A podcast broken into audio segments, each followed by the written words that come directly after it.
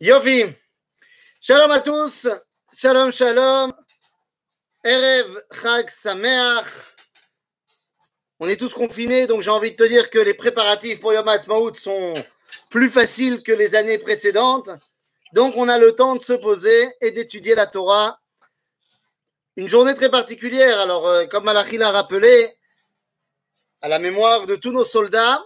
Et j'aimerais, j'aimerais également associer associé à ce Yom HaZikaron, Yom HaAtzmaut, d'autres personnes, d'autres personnes qu'on n'a pas l'habitude d'associer et pourtant qui sont exactement dans la même lignée.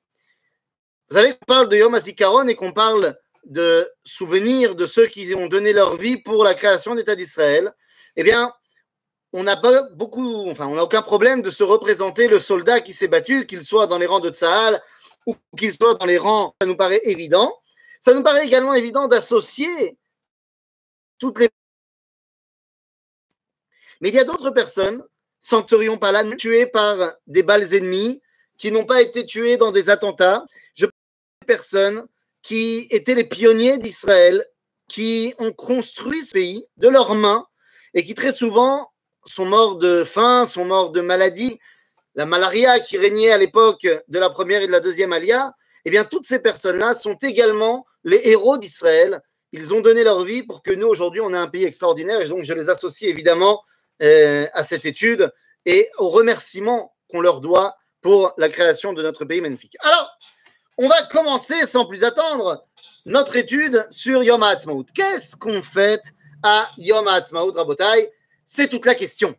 C'est toute la question parce que il faut absolument savoir que dans le judaïsme, il n'y a pas de fête religieuse il n'y a pas de fête religieuse dans le judaïsme pour la simple raison que le judaïsme n'est pas une religion. Lorsque Dieu s'adresse à Abraham, eh bien, il lui dit, je ferai de toi un grand peuple, et non pas, je ferai de toi une grande religion. En d'autres termes, toutes les fêtes du calendrier juif sont des fêtes nationales. Maintenant, d'accord, donc ce sont des fêtes concrètes qui représentent un événement concret. Quel est donc cet événement? Eh bien, nous le savons, nous allons fêter la création de l'État d'Israël. Ça, c'est pour ce qui est du concret. Mais qu'est-ce que cela représente?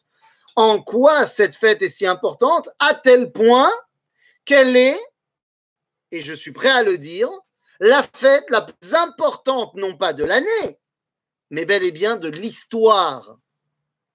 Il n'y avait pas de jour plus important que Yom HaAtzmaut depuis Bereshit bara Elohim et Hashamayim et. Oui, tout à fait.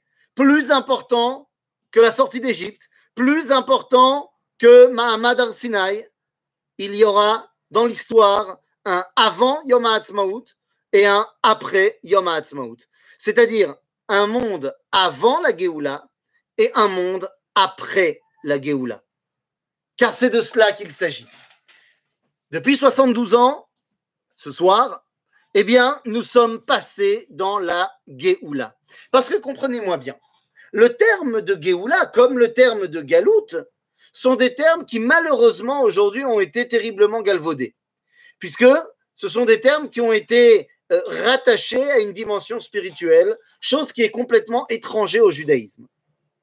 D'après la Torah, tant la Galoute que la Géoula ont des définitions très précises.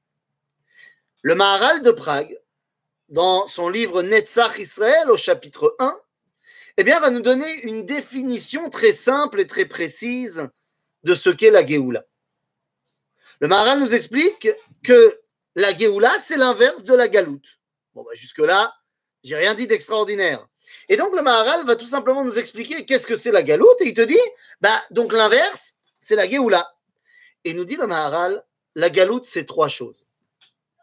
La galoute, c'est un, quand on n'est pas en Israël, deux, quand on est dispersé, trois, lorsqu'on est soumis à d'autres nations. En d'autres termes, qu'est-ce que c'est la Géoula? D'après le Maral, eh bien, c'est lorsqu'on est en Israël, réuni et indépendant. Qui nous reste à vérifier, c'est de savoir est-ce que notre situation est une situation donc de galoute ou de Géoula. savez, il y a des gens qui disent Oui, mais comment tu peux parler de Géoula? On est encore en galoute, euh, même en Israël, au niveau spirituel, c'est terrible et tout ça, machin, nanana. Alors, je voudrais dire deux choses à ce niveau-là. Je ne sais pas si vous avez déjà entendu ce genre de, de phrase absurde de dire qu'on est encore en galoute spirituelle. Pour tous les galoutes spirituelleux, j'aimerais leur dire la chose suivante. La situation spirituelle du peuple juif n'a jamais été aussi bonne. Jamais. On n'a jamais eu autant d'études de Torah qu'aujourd'hui. On n'a jamais eu autant de yeshivot qu'aujourd'hui. On n'a jamais eu autant de Torah en Israël qu'aujourd'hui. Donc venez pas me la jouer, ah, les galoutes spirituelles. Il y a encore des problèmes, bien sûr. Il y a encore des choses à évoluer dans le bon sens, bien sûr. Mais notre situation est géniale, géniale. Regarde deux secondes à quoi ressemblait la situation spirituelle du peuple juif il y a 200 ans. Regarde à quoi elle ressemblait il y a 400 ans. Parce que le fait que tout le monde faisait la Torah et les mitzvot il y a 500 ans ne veut pas dire que spirituellement ils étaient élevés. Mais absolument pas. Quand tu regardes la situation du peuple juif il y a 1000 ans, à l'époque de, je sais pas moi, des Tosafot, à l'époque de Rabbeinu Tam, alors bien sûr, tout le monde faisait la Torah et les mitzvot. Naron. Seulement, ils ne savaient pas lire et ils ne savaient pas écrire, la majorité des gens. C'est à part Rabbeinu Tam, je dis Rabbeinu Tam, mais à part, allez, 1000 personnes dans le judaïsme qui étaient des Talmidei Chachamim, tout le reste, c'était des bourrim ve'amé haratzot, ils connaissaient rien du tout. Alors, ils faisaient ce que le rabbin, il disait, Beseder, Todaraba, mais quel était leur rapport ajouté? Leur valeur ajoutée n'existait pas. Aujourd'hui, c'est un peuple juif racham, piquéach, un peuple juif fort de vouloir connaître.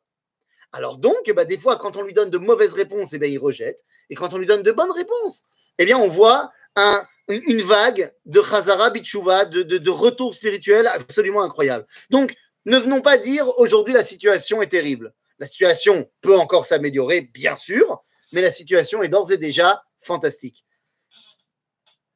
Nous sommes aujourd'hui en train de nous poser la question est-ce que, halachiquement parlant, nous sommes en état de galoute ou en état de Géoula C'est une question d'abord et avant tout halachique. Eh bien, d'après le Maharal, on va voir si les trois conditions pour être en état de Géoula sont réunies. D'abord, est-ce que nous sommes revenus en Israël? La réponse est évidente, oui.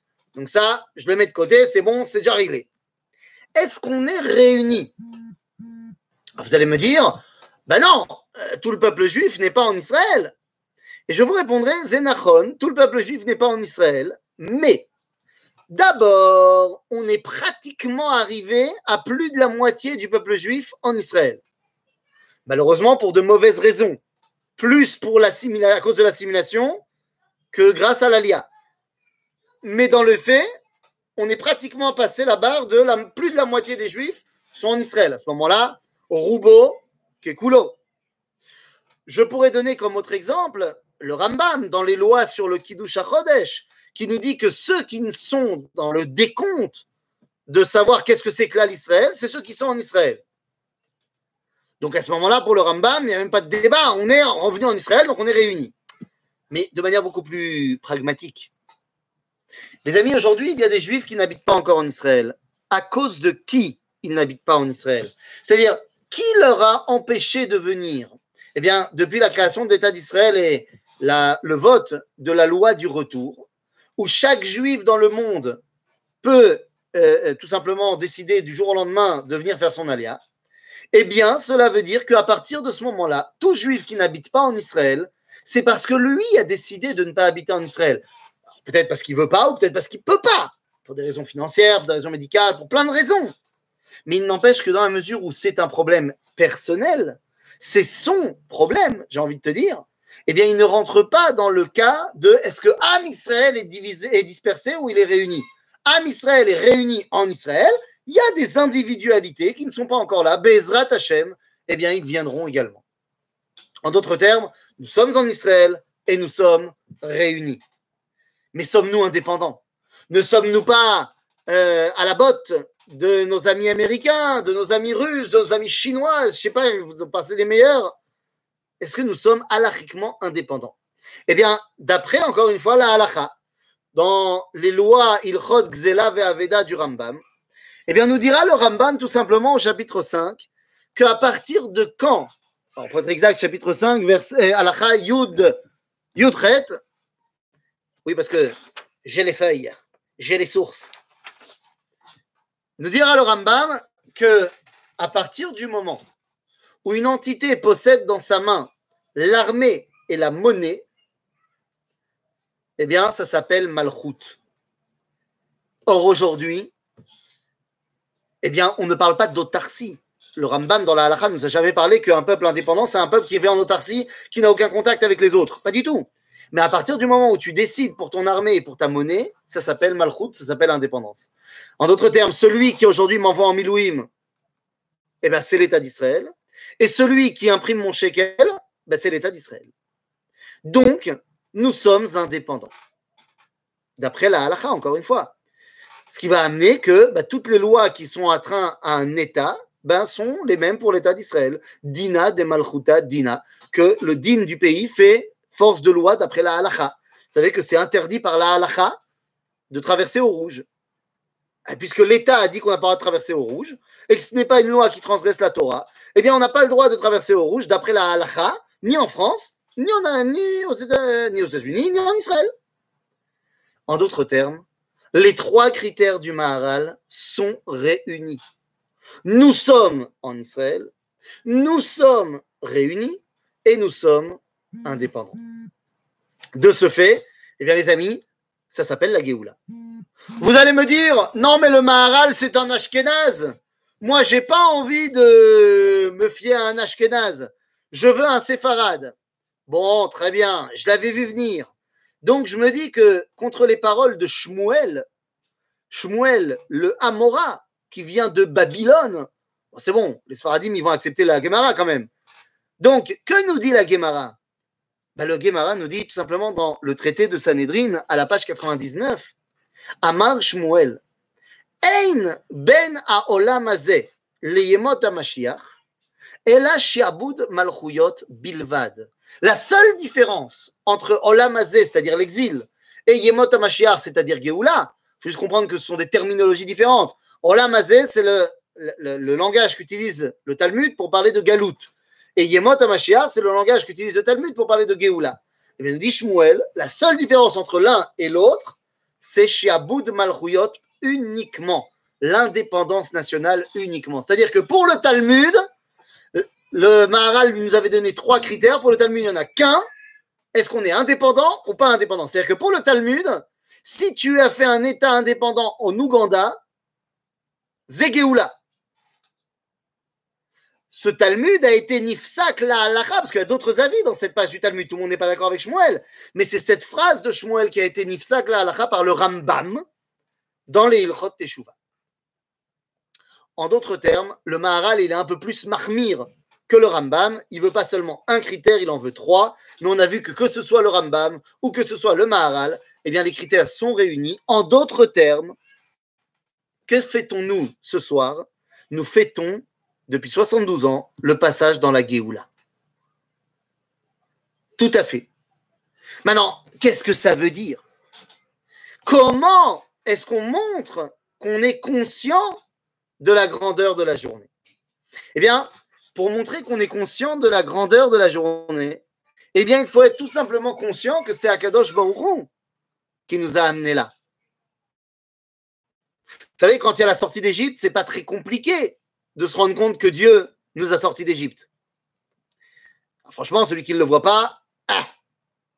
Mais lorsque ceux qui font le boulot, c'est le palmar, c'est les débuts de Tzal, la Etzel, la Lechia, Agana, lorsque ceux qui font le boulot, c'est Ben Gurion et tous ses copains, alors on pourrait se dire, eh, l'État d'Israël, c'est pas, pas Kadosh Borou qui a fait ça, c'est les, les Et donc, on pourrait ne pas voir la main de Dieu là-bas. Or, notre rôle, notre rôle dans ce monde, c'est tout simplement de reconnaître lorsque Akadosh Baruch se dévoile directement ou pas. Comment appelle-t-on reconnaître que Dieu se dévoile directement? Eh bien, il y a un verbe pour dire pointer du doigt le dévoilement de Dieu. Comment ça s'appelle en hébreu? Pointer du doigt le dévoilement de Dieu Eh bien, ça se dit tout simplement le halel. Le mot Hallel, Alléluia, ne veut pas dire louange. Oui, dans tous les sidorim en français, Hallel, ça veut dire louer. Ce n'est pas une louange. Je suis désolé, c'est pas moi qui ai inventé l'hébreu. Mais louer, ça se dit les shaber. Ça ne se dit pas les Hallel. Glorifier, ça se dit le fa'er. Faire grandir le nom de Dieu, ça se dit les hagdil. Les hallel, ça veut dire autre chose. Vous savez, alors j'ai déjà expliqué ça souvent, quand on dit un livre en hébreu, on dit sefer, mais ça peut désigner n'importe quel livre. Pour désigner un livre spécifique, eh bien, on devrait mettre l'article défini. L'article défini en hébreu, c'est ha. Ha sefer. Mais en vérité, ce n'est pas seulement hey avec la voyelle en dessous, mais c'est également un point dans la lettre d'après. Ce point dans la lettre d'après, Dagesh Razak en hébreu, fait qu'on doit appuyer la lettre. On devrait dire Hasefer. Maintenant, ce point-là ressemble à ce qu'on connaît en français comme étant l'accent circonflexe. En d'autres termes, c'est quand il y avait une lettre qui est tombée qu'on met l'accent circonflexe. Hostel, hôtel, il en va de même en hébreu. Le He Ayedia, à l'origine, n'était pas seulement Hey, point, c'était Hal. C'est d'ailleurs resté en arabe. L'article défini en arabe, c'est Hal. D'où on le sait dans la Torah, tout simplement. Lorsque Yosef arrive retrouver ses frères et que ces derniers le voient arriver, eh bien ils disent Ine halazeh et non pas Hazé. À Hanouka, nous dirons Hanerot Halalou et non pas à Elou. En d'autres termes, Hal, à l'origine, c'est l'article défini. Lorsque je prends cet article défini et je veux en faire une racine pour en faire un verbe en hébreu, eh bien, une racine, ça a besoin de trois lettres. Je double la consonne. Hal devient donc halal, qui en infinitif deviendra les halel. En d'autres termes, que veut dire littéralement le mot Lehalel, ça veut dire désigner.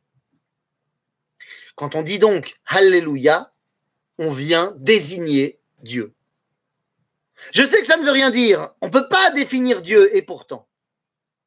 Vous savez, l'origine de tous les Hallel, c'était la Shiratayam.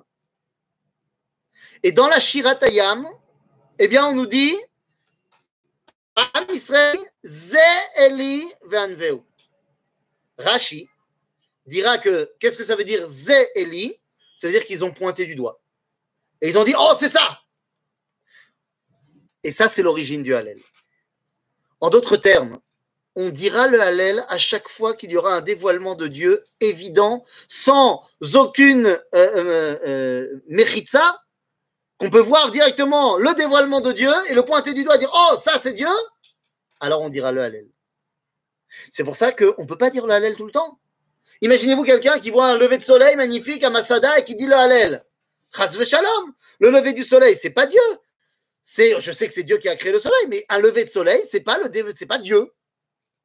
Donc, nous dit la Gemara dans Maseret Shabbat, à la page 118, que celui qui dirait le Hallel tous les jours, c'est un blasphémateur.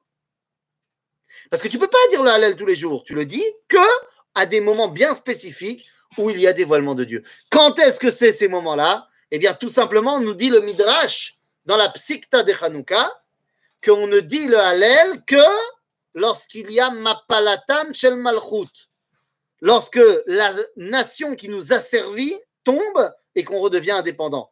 Nous dit le Midrash, le Sheavar, Aïnou Avadim le Paro, Avadim le Yavan. Et maintenant, on ne l'est plus, donc on dit le Hallel à Pessah et à Hanouka puisque les nations qui nous asservissaient à ce moment-là, eh bien, sont tombées, nous avons retrouvé notre indépendance. Tant à Pessah que à Hanouka. C'est pour ça qu'on dira donc le Hallel à toutes les fêtes qui rappellent Pessah, Pessah, Shavuot, Sukkot, et on dira le Hallel également à Hanouka. Bien évidemment. Et très bonne question de euh, Nissim. On ne dit pas le Hallel à Rosh Chodesh. Puisque à Rosh Chodesh, tu remarqueras que c'est un Hallel qu'on appelle la Gemara Bedilugim.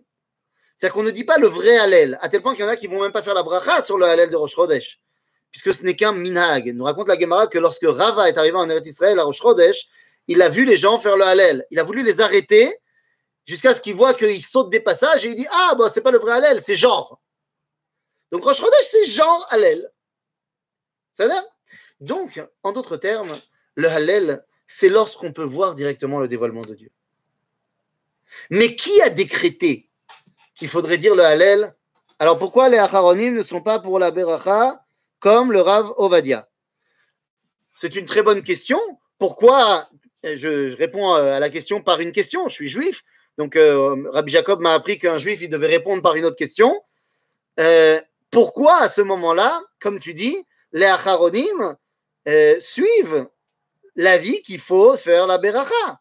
Puisque parmi les Acharonim, j'imagine que tu mets dedans également la Rabbanout Arachit l'Israël. Je pense que font partie des Acharonim les Maradéatra de Eretz Israël. Or, d'après les protocoles du grand rabbinat d'Israël, eh bien, on doit dire la bracha au Hallel de Yom HaAtzmaut. Donc, j'imagine mal des gens aller contre l'avis du grand rabbinat d'Israël qui fait force de loi en Eretz Israël. C'est pour ça que ma question est, mais d'où sors-tu qu'il y a des gens qui ne font pas la bracha pour le Hallel à Yom HaAtzmaut je, je ne sais pas de quoi tu parles. Toi qu'il en soit, J'imagine que la réaction va arriver dans quelques secondes, donc euh, j'attends la réaction. Mais quoi qu'il en soit, ça veut dire que qui m'a décrété qu'il fallait dire le Hallel à Yom HaAtzmaut? Quel est le rabbin qui a pris sur lui et qui a dit Yom HaAtzmaut, Hallel? Bah, D'après ce que je dis, ça paraît évident, mais il faut qu'il y ait une autorité euh, rabbinique qui prenne sur lui de le dire. Je viens de parler du grand rabbinat d'Israël. Mais en fait, comme dit Adassa, c'est Moshe Rabbeinu, évidemment. Moshe Rabbeinu, a ordonné de dire le Hallel à Yom HaAtzmaut. Vous allez me dire, il y a un petit problème au niveau chronologique. Non. Nous dit la Gemara dans le traité de Psachim, à la page 117, que lorsque on, a, on est sorti de la mer, on est sorti de la mer, à ce moment-là, on a dit Az Yashir Moshe. On a fait la chanson, Az Yashir Moshe, venez d'Israël, Shira Taya.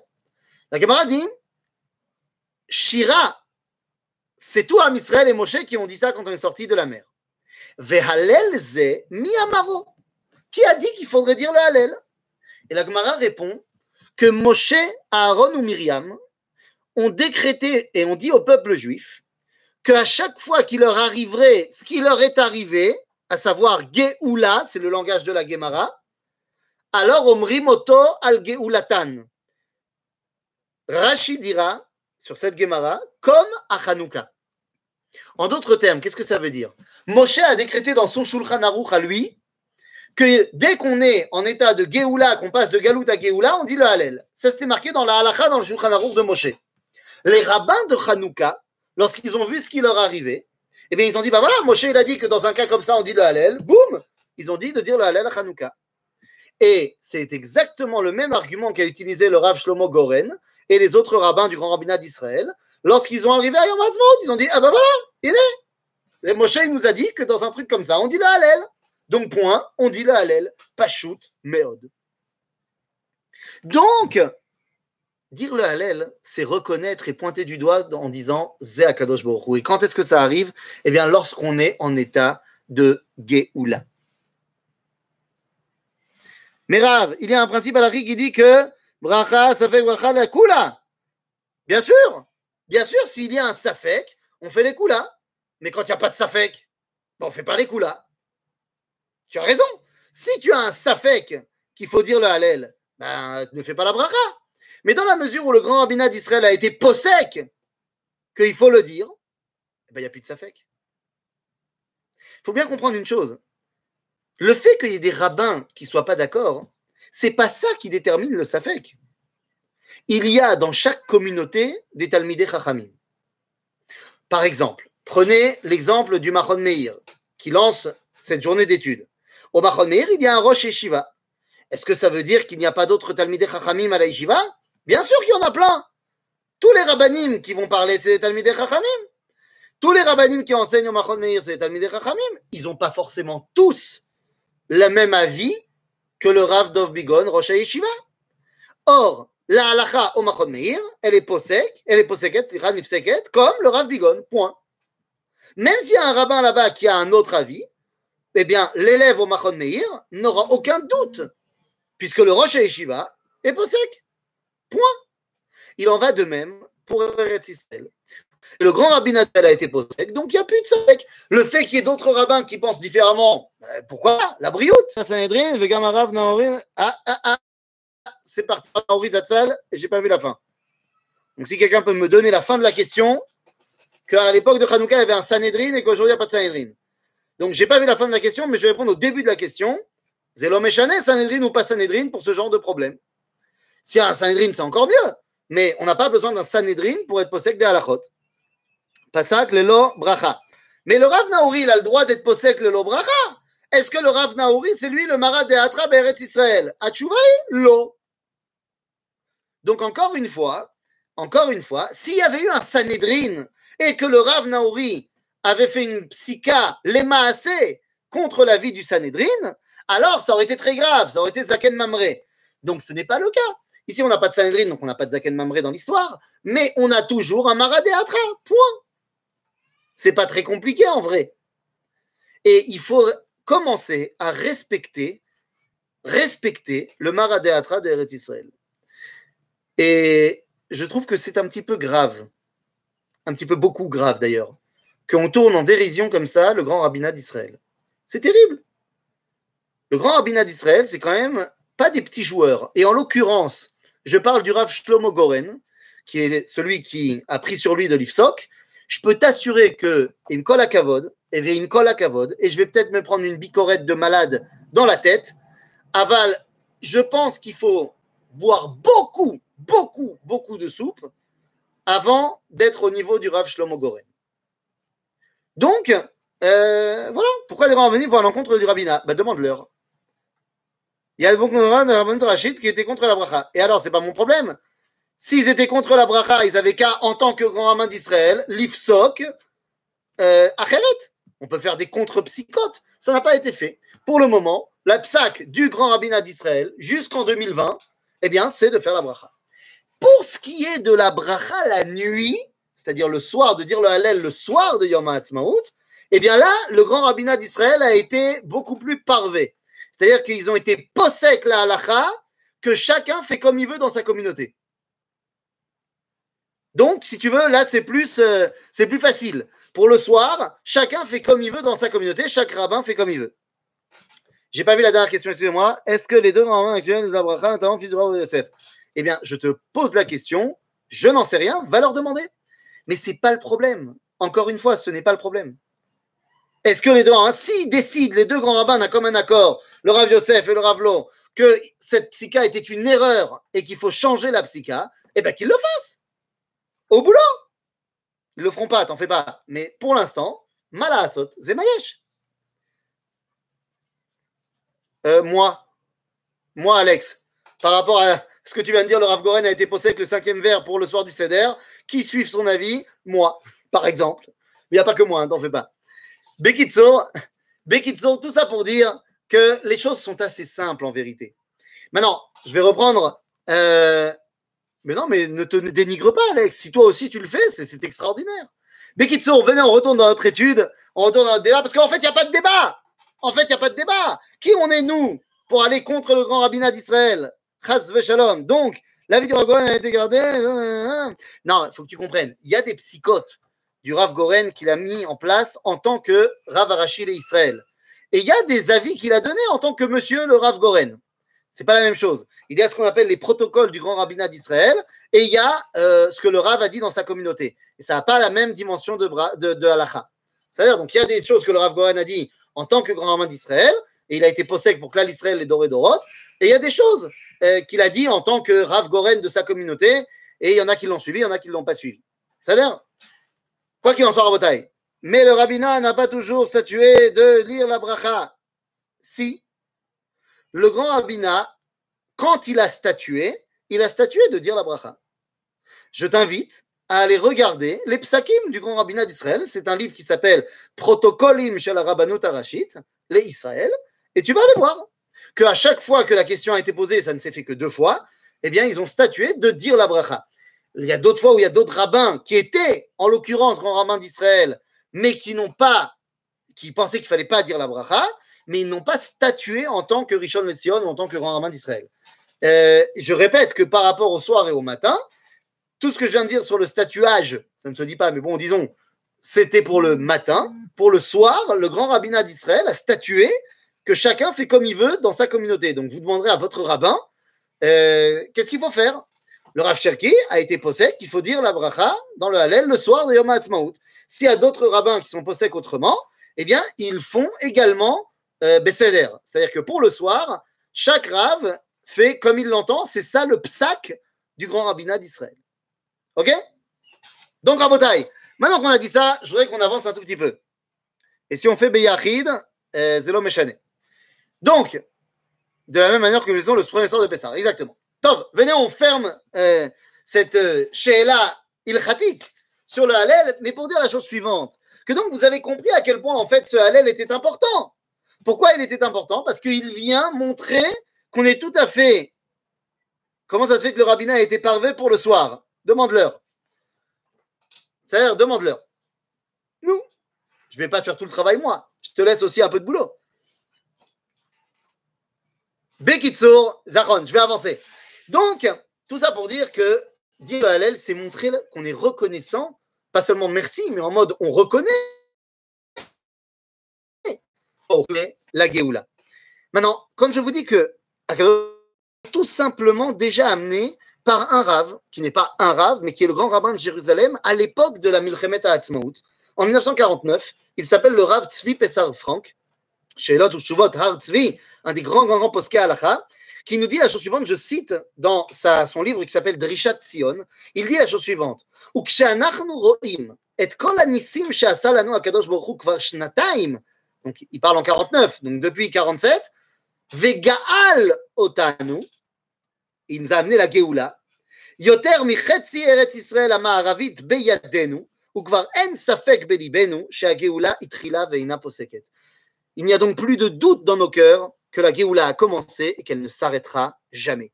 Et ça, c'est une grande question que nous pose le Rav Frank. Quoi? Comment je sais que la Géoula que nous vivons aujourd'hui, parce qu'on a admis que c'était la Géoula, peut-être qu'elle va s'arrêter, peut-être que Chazve Shalom, l'État d'Israël va être détruit, on va repartir en exil. Donc peut-être que ce n'est pas la Géoula dont tout le monde parle et tout le monde euh, rêve, ceux qui ne comprennent pas qu'elle est déjà là. Eh bien, nous avons une promesse que l'État d'Israël ne sera jamais détruit. Où est cette promesse? Eh bien, tout simplement dans les lamentations de Jérémie. Megillat Eicha, au chapitre 4, verset Kavbet, nous dit le Navi Tam avoner bat lo esif le agloter. Pakad avoner bat Edom, gila al Ta faute est terminée, fille de Sion, et je ne te ramènerai plus en exil.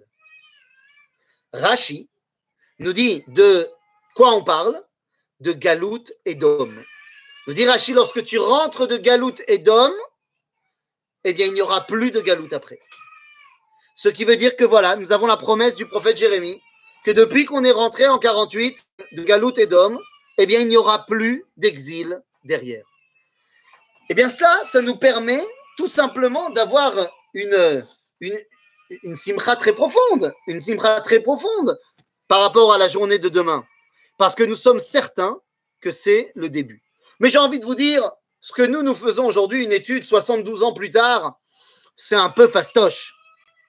Parce que franchement, franchement, est-ce que vous connaissez beaucoup de gens qui, à une heure de l'après-midi, disent Bezrat Hashem, bientôt il y aura un Netzachama Ça paraît un petit peu idiot.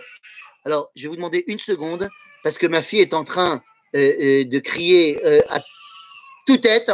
Je vous demande 10 secondes, je vais régler ce problème.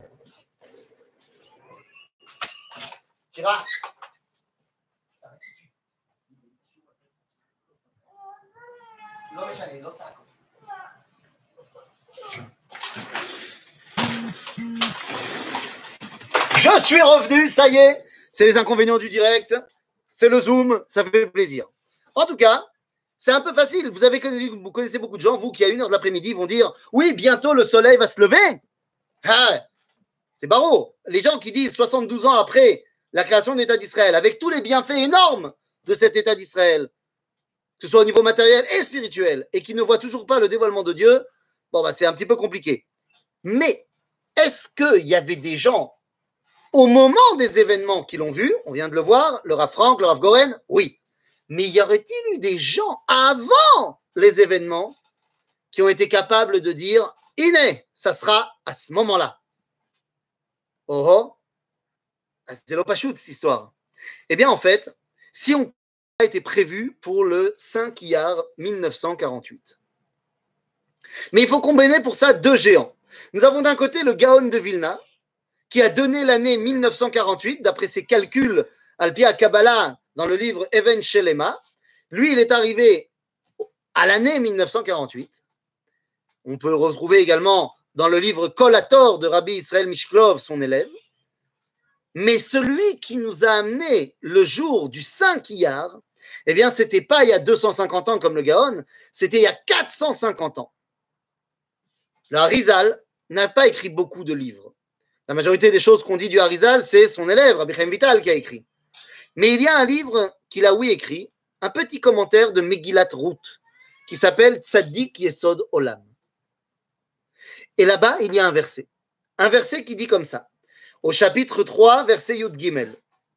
Donc l'histoire, c'est que Ruth dort dans le champ de Boaz, et Boaz a dit, bon, je vais essayer de te trouver un homme de la famille euh, de ton beau-père qui va pouvoir se marier avec toi pour Ligol Otar, Geulat Adam.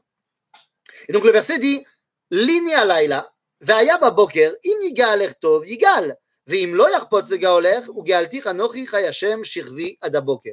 Boaz lui dit, tu peux dormir ici cette nuit, demain on va aller voir ton prétendant, s'il refuse, je te promets que moi je me marie avec toi. Ça c'est le verset dans le contexte.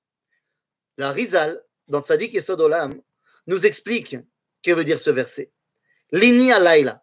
Laila, c'est la galoute, l'exil, comme vous le savez, dans la tradition d'Israël. Ve'aya baboker. Et lorsqu'il y aura la Géoula, im yigal tov, yigal. Si la Géoula, elle vient par tov, c'est-à-dire Torah ou Maasim tovim, אז יש גאולה. ואם לא, יחפוץ לגאולך, s'il n'y a pas מעשים טובים, il n'y a pas de, de זכויות, גאלתיך אנוכי חי השם. Dit la Harizal, Dieu prend sur lui de nous amener la Géoula quand même, même si on ne mérite pas. Matai, בחי השם. חי, י"ק ו"ק, יהודי לאריזל, חי הוא בסוד יסוד, השם זה ביסוד תפארת, ויש בכאן רמז גדול שלא ניתן לכתוב באשר שנוגע אל זמן הגאולה. אמרו, gros, נודי, Harizal nous dit, ça sera Beyesod Shebatiperet. Sauf que nous, aujourd'hui, on le sait très bien, que dans la Sphirata eh bien, quand on regarde chaque jour, chaque semaine correspond à une Sphira, mais dans chaque semaine, il y a les sept autres, eh bien, Yesod chez Batiferet, c'est le 5 Iyar. En d'autres termes, nous a dit le Harizal il y a 450 ans, la Géoula, elle sera le 5 du mois de Iyar. Le Gaon de Vilna, il vient un peu plus tard et il dit non seulement 5 Iyar, mais en plus de l'année 1948. Et bien, vous savez quoi? Ça s'est réalisé. Voilà ce que nous fêtons dans quelques heures. Nous fêtons le début de la Géoula Rabotai. Tout simplement. Et pour cela, eh bien, il faut être capable de reconnaître la grandeur d'Akadosh Baruch qui nous a dévoilé. Pardon? Est-ce que le Gaon avait le droit de faire ses calculs? Euh, La réponse est non. Assur les galotes et taquettes. Ve'assur les chachef reshbonot. Et pourtant, tous les rabbins qui disent qu'on n'a pas le droit de faire des calculs, ils ont fait des calculs. Mais c'est assourd. Hein. Attention, on n'en fait pas. Mais bon, si tu le fais. Euh... Et puis, Khutz misait qu'aujourd'hui, la Géoula, elle est déjà passée. Donc, c'est bon, on peut parler de ça. Mais là, la prophétie de Jérémie. Ah, j'ai pas vu J'ai pas vu. La prophétie de Jérémie Vite fait Ramenez-moi la prophétie de Jérémie. En régie, en régie, on me ramène la question sur la prophétie de Jérémie. Non. Et la prophétie de Jérémie euh, est quand on sortira d'exil de Edom. La question centrale est justement celle-ci. Si on sortait d'exil. Pas pour moi. Non plus, je n'ai pas compris. Bon, en tout cas, Rabotai, donc vous comprenez qu'est-ce que l'on fait. On fait le dévoilement direct d'Akadosh Baruch par combien de temps va durer cette Géoula? Indéfiniment. Zéro. Zéro. Ça ne va que en augmentant là maintenant. On ne fait que en grandissant, pa, pa, pa, pa, pa, pa jusqu'à ce qu'on arrive à la Géoula Shlema. Et à ce moment-là, on passe au huitième jour. Et là, c'est un autre délire complètement. Mais ça, on en reparlera à un autre moment si tu veux. Quoi qu'il en soit, fêter Yom HaAtzmaut, c'est tout simplement mettre le doigt sur le dévoilement d'Akadosh Baruch Mais attention, un dévoilement bien différent du dévoilement de Pessah, du dévoilement de Hanouka, voire même du dévoilement de Shabbat. Vous savez, dans les fêtes, eh bien, pour acquérir la Gdusha de la fête, il faut quelque part se faire tout petit. Et je terminerai par là. Puisque la première liste, la première dans la liste des fêtes, c'est Shabbat. Dans la paracha de Emor, la première des Moadé Hachem, c'est Shabbat. Or, Shabbat, vous le savez, c'est en souvenir de la, de la création du monde. Or, à la création du monde, qui a bossé? Ben, C'est Dieu, tout simplement. Et moi, je n'ai rien fait pour y participer à la création du monde. Donc, pour acquérir la Gdusha de Shabbat, eh bien, on me demande de cesser quelque part toute mon activité humaine. Je ne fais rien pendant Shabbat. Et c'est comme ça que j'intègre la. À Pessah, à toutes les fêtes de Yom Tov, qu'on est en période de Havelut. Ah, tu parles de Sfirat Omer.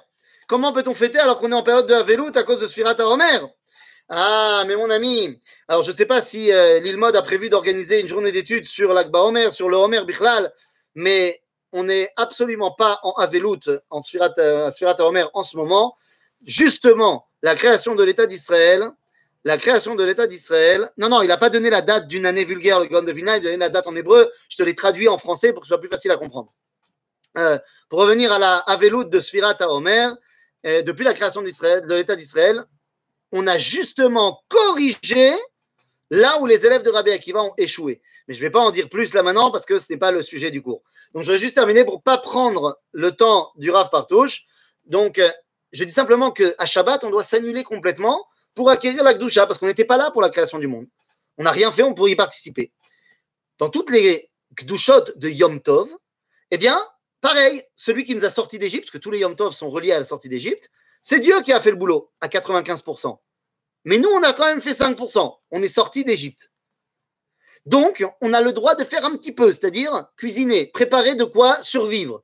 Parce que un petit peu, j'ai participé quand même. C'est un peu mieux. Mais ensuite, on arrive à Pourim. Bon, Pourim, on a le droit de tout faire. Et pourtant, bah pourtant, euh, on ne dit pas le Hallel parce que c'est une fête de Chutz Laaretz, nous dira la Gemara dans Megillah. Et c'est une fête de Galout. On est toujours en Galout à Pourim. Donc venez, on met Pourim de côté. Hanouka, Hanouka, ah là, Hanouka, c'est nous qui avons fait le boulot à 90%. Les Hashmonaïm contre les Grecs. Bon, Dieu, il s'est gardé un petit 10%, le miracle de la petite d'huile. Donc on a l'habitude, pendant que les bougies sont allumées, de ne pas faire de melachot. Aval Rabotai. Aval Rabotai. Yom HaAtzmaut, c'est le moment où enfin 100% du boulot a été fait par Dieu et 100% a été fait par nous. En d'autres termes, Yom HaAtzmaut, c'est le moment où la Gdusha a atteint sa Hatzmaut, où la Gdusha a atteint son indépendance et n'est plus obligé de passer par un chamboulement des lois du monde que Dieu a créé pour se dévoiler. C'est cela que nous fêtons dans cette fête extraordinaire qui commence dans quelques heures. Donc voilà, Yom HaAtzmaut, idée reçue ou idéale, eh bien, je termine par cette phrase-là.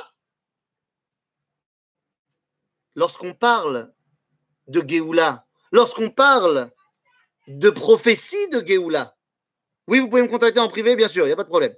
Euh, lorsqu'on parle de prophétie de Géoula, eh bien, il faut se tourner vers le livre de Zecharia Navi au chapitre 4. Et là-bas, eh bien, lorsque Dieu montre la névoie de la Géoula à Zecharia Navi, il dit Qu'est-ce que tu vois? Et Zecharia lui dit Eh bien, je vois une menorah avec deux rameaux d'olivier qui partent de chaque côté. Vous comprenez maintenant pourquoi l'État d'Israël a choisi que son symbole serait la menorah avec deux rameaux d'olivier qui partent en dessous? Rabotai, l'État d'Israël, est-ce un compromis ou un idéal? Eh bien, c'est tout simplement la réalisation de la promesse des prophètes. L'État d'Israël que nous vivons est exactement ce à quoi nous avons rêvé pendant 2000 ans.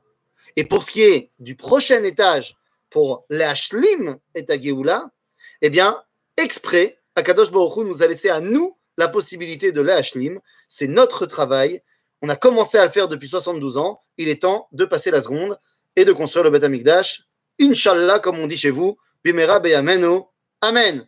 Je ne sais pas s'il y a le temps pour des questions. Sinon, euh, je. Ah, Est-ce qu'il y a des questions? Attends.